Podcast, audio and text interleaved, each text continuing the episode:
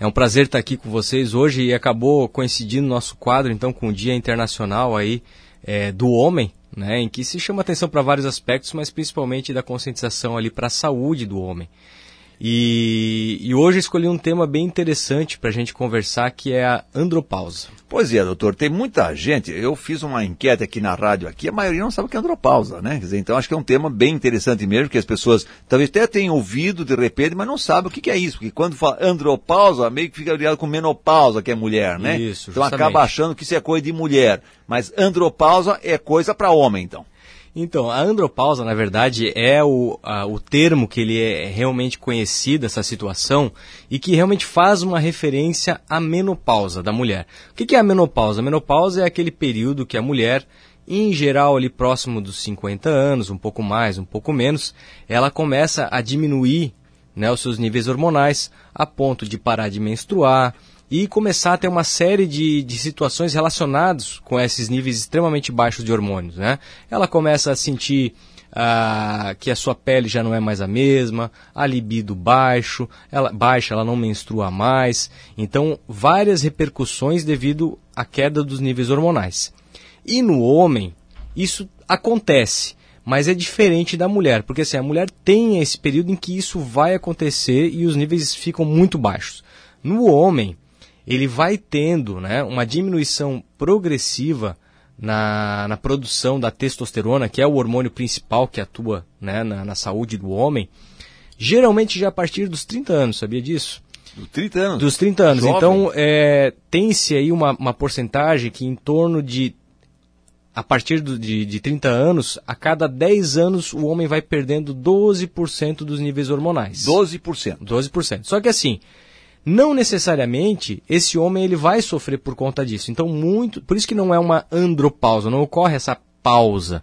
Então, é uma diminuição lenta e progressiva nos níveis hormonais, sendo que muitos homens podem ser que não sejam afetados por isso. Né? Então, a gente vê homens com mais de 70 anos que têm a sua disposição física muito boa, persistem com a libido. Claro, existem coisas relacionadas com a idade. Isso é um processo do envelhecimento, é natural. Né? Porém, nós temos também aí, já a partir dos 40 anos, em torno de 15 a 20% de homens que já começam a sentir essa, essa diminuição dos níveis de testosterona. Tá, doutor, e, e o que causa no homem essa questão, esse problema? Então, o principal fator realmente é o processo de envelhecimento. Mas é, o homem que não está preocupado com a sua saúde, que deixa de praticar atividades físicas, que tem uma alimentação inadequada, que bebe em excesso, que fuma, são todas situações que contribuem para diminuir mais rapidamente os níveis de hormônio. Né? Então, o que, que o paciente pode começar a sentir? Claro que isso tem que ser avaliado gen- eh, dentro de um contexto né, com o médico, porque muitos dos sintomas que eu vou falar agora, eles acontecem também em outras situações. Correto. Tá? Mas, por exemplo, o paciente começa a notar que está ganhando peso com mais facilidade, mesmo muitas vezes cuidando da alimentação.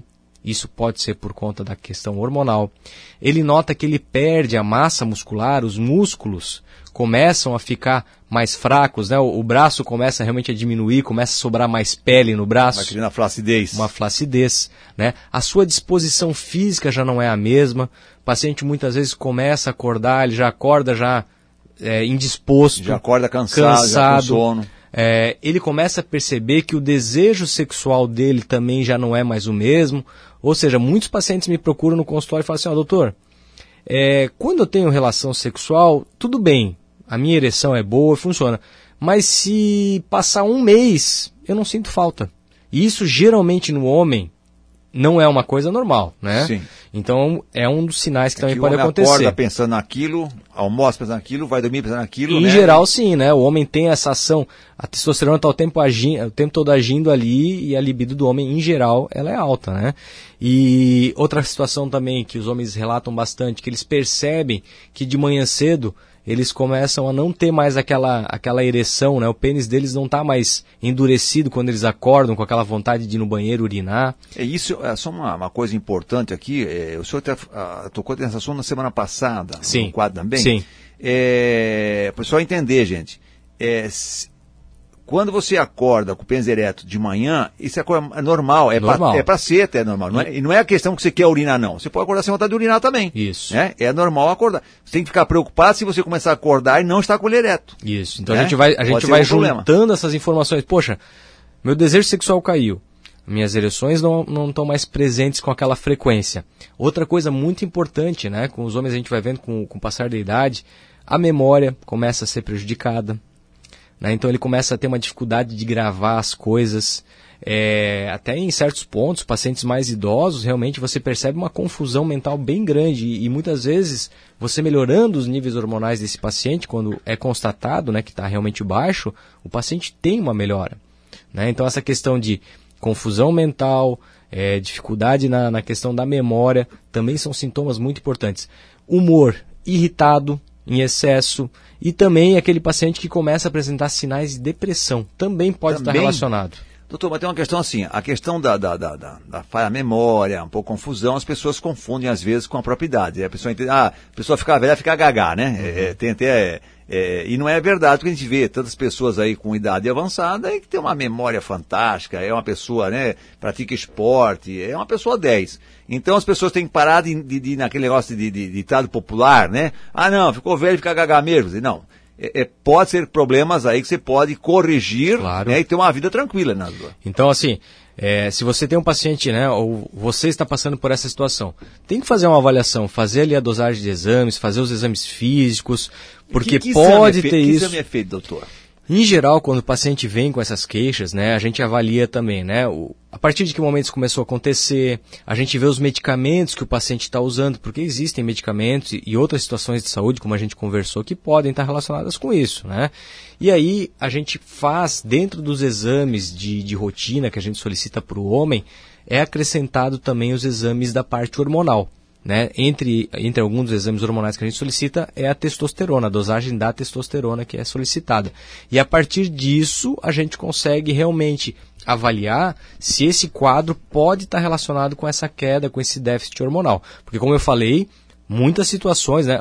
O exemplo que tu falou, né? o paciente que começa a apresentar um quadro aí de que é chamado de GH, né? Então assim, claro, tem situações ali cerebrais, né, doenças circulatórias que podem causar isso. Mas muitas vezes, além da questão do envelhecimento, o paciente tem diminuição dos níveis de testosterona e que você consegue melhorar muito quando faz uma reposição adequada. Doutor, pelo que eu é, entendo sua conversa aqui, eu quero fazer um comparativo. É, é muito normal as mulheres, anualmente, procurar ginecologista, fazer aquele, a, aqueles exames periódicos, né, acompanhar periódico. Então, uma vez por ano elas vão no ginecologista. Seria aconselhável o homem também procurar um urologista uma vez por ano, também fazer esse, ou um outro especialista, a quem o senhor vai indicar agora, né? Uhum. Se é realmente urologista ou não, posso estar falando bobagem aqui, mas seria importante uma vez por ano, a cada dois anos, buscar esse acompanhamento, fazer alguns exames, ver como é está a situação? Ah, perfeito, É o que a gente vem é, enfatizando na, né, nas, nas conversas aqui, que o paciente, né, mesmo o, o, adolescente, né, o homem jovem, ele tem as suas particularidades, as suas dúvidas relacionadas ali com o início da atividade sexual, o desenvolvimento do seu corpo. Depois o homem já, já, é amadure, já vai amadurecendo, tem questões ali de está planejando ter uma família, quer ter filhos, tem que avaliar como é que estão tá essas possibilidades e depois começa a surgir as questões relacionadas com o envelhecimento. Então sim, tem esses momentos e a gente aconselha que o homem mais jovem, ali, pelo menos a cada dois anos, ele procure um médico de referência dele, seja um clínico geral conhecido da família, seja o cardiologista do pai, da mãe, ou o urologista mesmo para poder levar as suas questões, suas dúvidas e avaliar a sua saúde em geral. E aí, claro, a partir dos 40 anos, essa consulta ela costuma ser anual, a indicação dela. A partir de? De 40 anos 40 em geral. 40 anos. O ideal é procurar Isso. uma vez por ano, fazer uma consulta. Para avaliar em geral, né? A gente tem aquelas questões ali do câncer de próstata, que vem sendo amplamente claro. divulgadas, né? Todo homem a partir de 50 anos, aqueles que têm os fatores de risco a partir dos 45. Mas, de uma maneira em geral, os homens a partir dos 40 anos, eles têm várias dúvidas, que muitas vezes eles não comentam entre os amigos, né? não, claro. comentam, não comentam com a família, e que eles têm a oportunidade de conversar com o seu médico. E aí o médico vai poder dizer, olha, eu acho interessante a gente fazer tal e tal exame, caso realmente haja uma indicação para isso, né? Ou vai fazer só o exame físico, ou muitas vezes, como é no consultório, a gente consegue com uma conversa tirando essas dúvidas que o paciente tem a possibilidade ali naquele momento de, de tirar, a gente consegue é, fazer com que o homem se saia de lá outro homem. Isso é- acontece com frequência. E é interessante também, se eu estou com um tema interessante ali, é que muitos casais eh, não conseguem engravidar. Né? E aí que vão atrás descobrir o que está acontecendo, né? Certo. Quer dizer, o senhor falou algo muito importante. A pessoa já jovem, né? Ainda solteira, né? Que a vida não está nem namorando sério ainda, mas já é recomendar procurar e ver se ele, ele é uma pessoa que vai ter condições de, de, de, de, de, gerar um filho depois, né? Certo, Proporcionar um certo. filho para a esposa, né? Porque tem casos aí, quanto mais cedo procurar, mais fácil também a solução, né, doutor? Eu acho que isso aí é um, é um tema legal até para a gente abordar num- numa próxima quinta-feira aí. É, esse planejamento familiar, essas avaliações relacionadas com a fertilidade, né? Então, tanto o, o homem quanto a mulher, quando eles começam já a ter esse planejamento, né, de querer ter um filho, é legal eles irem atrás para verem como é que está essa Ou saúde. até antes também, né? Porque se, se a pessoa sabe que ela é estéreo, pronto, Sim. né? Já vai saber que não vai ter filho depois. já vai- E, e se você identifica alguma situação, você já pode ir tratando para aquele momento em que você, não, agora nós vamos ter um filho. Aí você já tem muitas vezes, já está à frente. Já está à frente do negócio, já está bem Justamente. acompanhado. Então podia até abordar um tema específico, a gente ficar eh, debater esse, esse tema exclusivo Vamos até, trazer, vamos quem trazer. sabe na outra semana, né? Porque acho que esse planejamento é importante, pessoal. Você sai na frente, você não fica depois frustrado. Se vai casar muitas vezes aí, vamos supor, uma mulher que não pode ter um filho muitas vezes. Você está louco para ser pai. Certo. Então, se a mulher sabe que não vai poder ter um filho, no namoro já vai dizer isso pra você. Aí você vai ter de separação depois, digamos assim, né? É, é verdade, a gente consegue Tem casais que evitar separam. bastante situações É, porque a mulher não tipo pode ter ainda. um filho, ou o homem não pode ter um filho, a mulher separa. Ela quer ser mãe, quer ter um filho, não vai ficar com o homem não pode ter um filho pra ela, né? Sim. Então, quer dizer, então pode ter muito, evitar muitos sabores lá na frente. Doutor, só para não, não me esquecer aqui, tem um ouvinte que manda uma pergunta aqui. É, onde é que está aqui? Já me fugiu aqui. Ah, tá aqui, ó. É, bom dia, doutor. Quais os sintomas do câncer de próstata? Obrigado, Marcelo da Velha. É, já foi falado algumas vezes aqui no, no- nesse quadro, mas sempre as pessoas têm dúvida e quando se fala em câncer, a pessoa tem muito medo ainda hoje, né, doutor?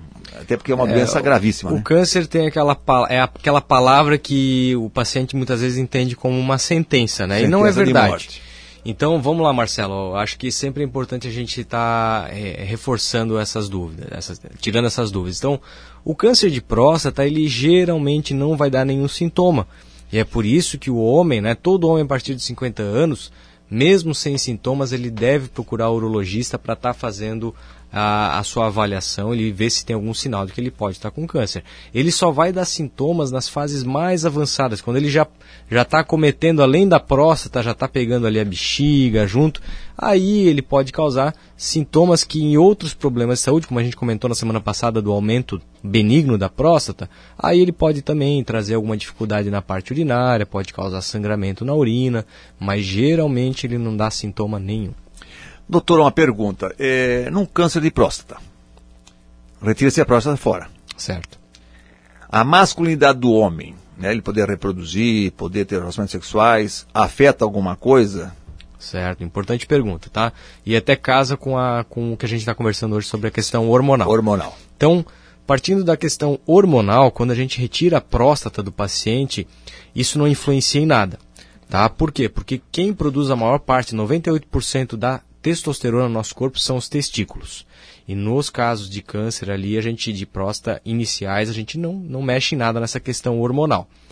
É, sobre a questão de, de ereção, de potência sexual, sim, isso pode interferir Pode interferir. a retirada da próstata. Por quê? Porque do lado da próstata passam nervos e artérias, né, vasos sanguíneos, que são importantes ali para poder gerar a ereção, para o pênis ficar duro.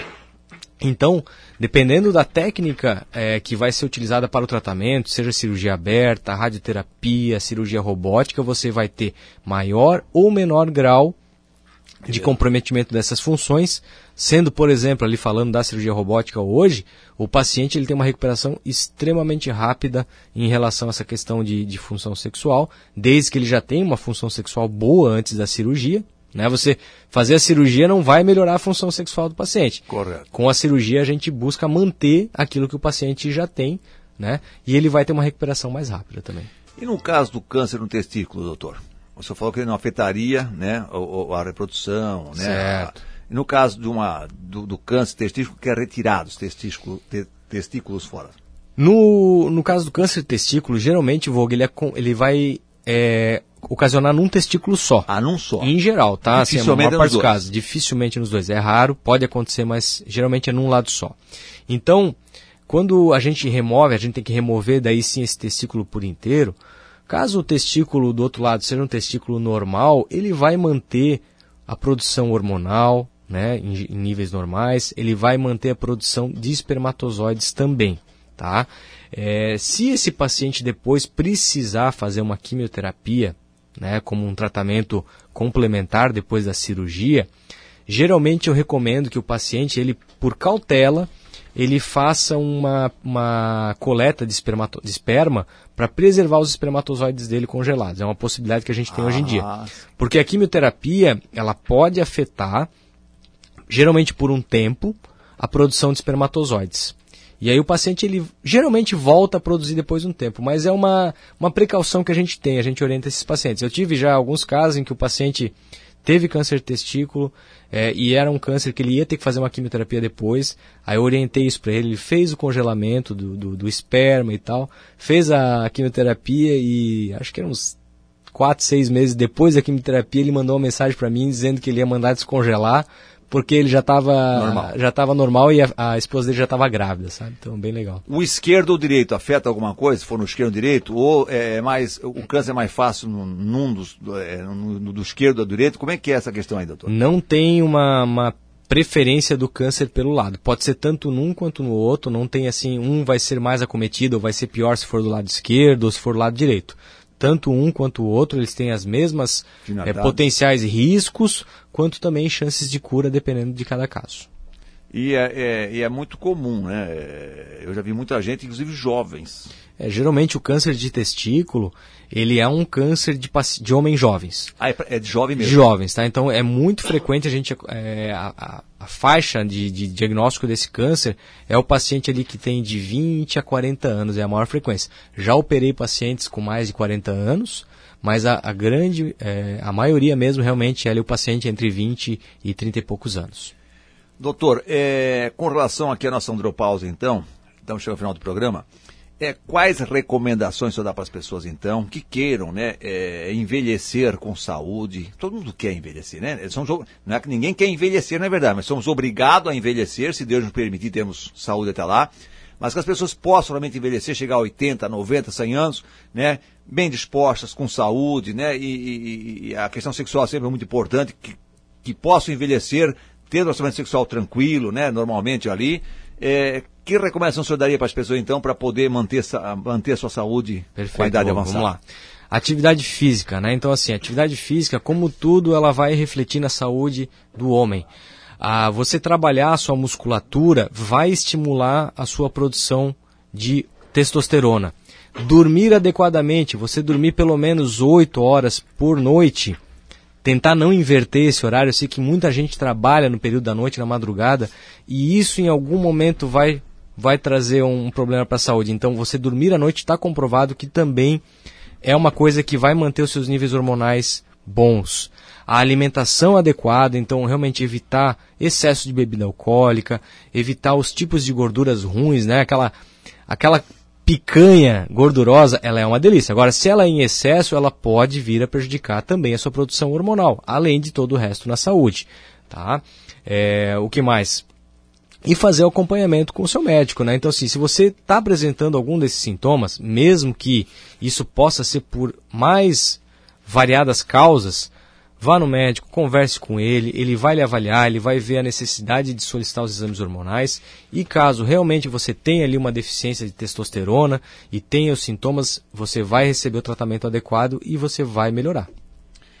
Doutor Felipe Barbeta, mais uma vez, olha, muito obrigado né, pelo seu carinho, pela sua presteza, entendeu? Nosso convite vir aqui à Rádio Nereu Ramos, aqui no nosso espaço 88.7, é tirar dúvidas das pessoas. A gente sabe que tem muito tabu, as pessoas têm, têm medo de, de, de, de se expor, de perguntar, né? É, quando alguém diz, ah, um amigo meu queria saber, já sabe que é para ele Muito- também. Então muito não, frequente. essa tática já acabou, já caiu por terra faz tempo, né? Era muito comum, mas já, já o pessoal sabe que não cola mais. Mas eu tenho certeza que as pessoas estão nos ouvindo em casa, né? Entenderam o recado, entenderam o assunto e sabem, né? Que acima de tudo, né? A prevenção é o melhor remédio. Então procurar assistência, né? Especialista nessa área, buscar conhecimento, né? Conversar com quem é profissional, não adianta ficar ouvindo é, é, um amigo, outro ali, conta uma historinha, ah, que leu na internet, que viu na internet, que não sei quem, né? Então você procura o profissional da saúde que é para ter a garantia do envelhecimento perfeito para você, né? Com muito mais